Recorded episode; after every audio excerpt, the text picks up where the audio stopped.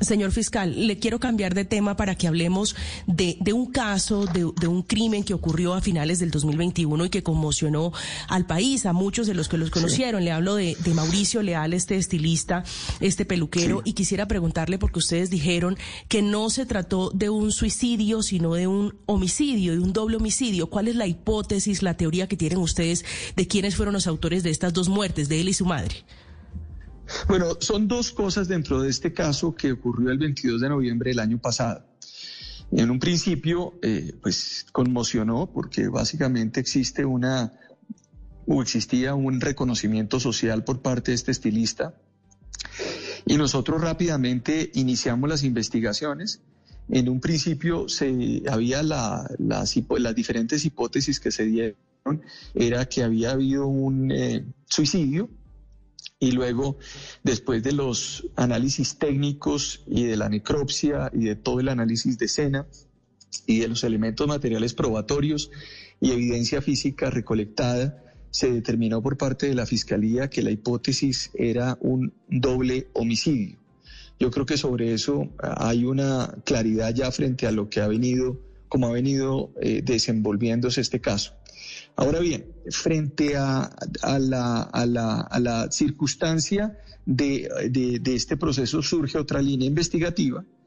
eh, por parte de la Fiscalía por un posible lavado de activos.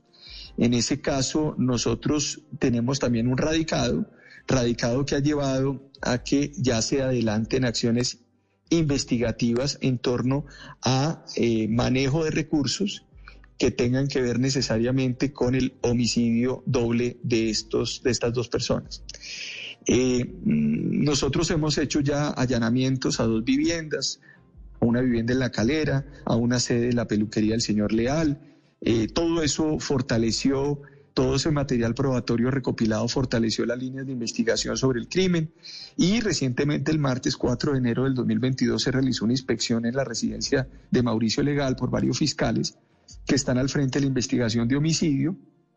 eh, que están al frente de la investigación respecto a esas tres conductas de o el homicidio, el posible lavado de activos y la posible extinción de derecho de dominio de algunos de esos bienes. Nosotros, eh, eso, es lo que podría decirles. Tenemos eh, ya algunos elementos que nos van a permitir empezar a tomar decisiones pronto, según lo que informan el equipo investigador y la señora vicefiscal que además es líder misional dentro de la entidad y que ha estado además eh, muy atenta de lo que ha venido ocurriendo con ese, con ese caso. Y se revisan todas las situaciones que rodean ese asesinato, eh, por supuesto en el marco de todas las, de las hipótesis con las que hemos venido cerrando esta investigación. Pronto el país tendrá respuesta de este, de este caso. Y repito, estamos hablando que ocurrió el 22 de noviembre, es decir, la Fiscalía actúa muy, muy rápido para que pues se tenga certeza. Nosotros tenemos que hacer la investigación muy bien y tenemos que ser muy eh, técnicamente muy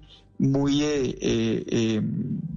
acertados, porque recuerden ustedes que ustedes mismos se van a conectar en su momento a las audiencias ante jueces de control de garantías y ustedes mismos sacarán las conclusiones de esta investigación que hace reservadamente la Fiscalía General de la Nación.